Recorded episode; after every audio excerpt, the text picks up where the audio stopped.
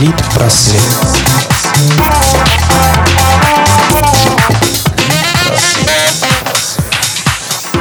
Всем привет! И всех с наступившим 2018 годом! В эфире снова программа «Литпросвет» и я, ее ведущая Репина Юлия. Что же интересного произошло в книжном и литературном мире в новом году? 2 января 1920 года родился Айзек Азимов, американский писатель-фантаст. Он один из лучших писателей-фантастов мира. Человек поистине энциклопедических знаний, человек-уникум, человек-оригинал.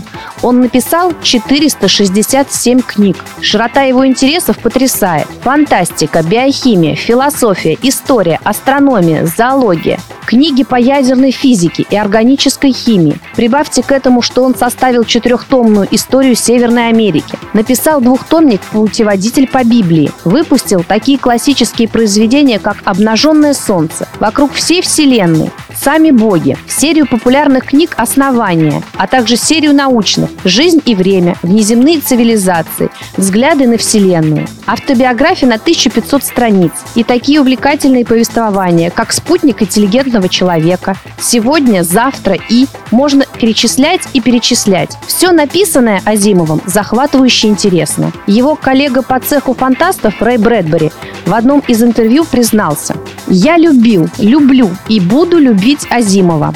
Это не прозвучит банально, не бойтесь так написать. Ибо Азимов и банальность – несовместимые сочетания. Книги Азимова привлекают простотой, ясностью мысли и легким стилем изложения. Себя он считал прирожденным популяризатором и говорил, что нет большего счастья для автора, если по прочтении его книги читатель стал чуть добрее, умнее, словом, чуть лучше. А теперь, в честь новогодних праздников, отвлечемся немного от книг и выйдем на улицы, чтобы хорошенько отдохнуть и весело провести время. В Новый год Москва преображается, и сказку возможно почувствовать даже в воздухе.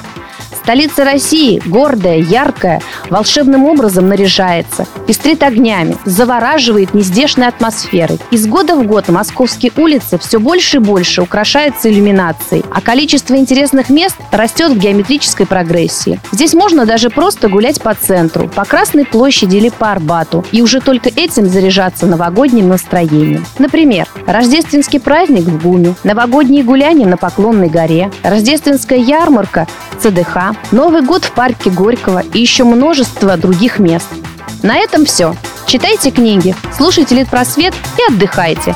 Услышимся на следующей неделе. Пока!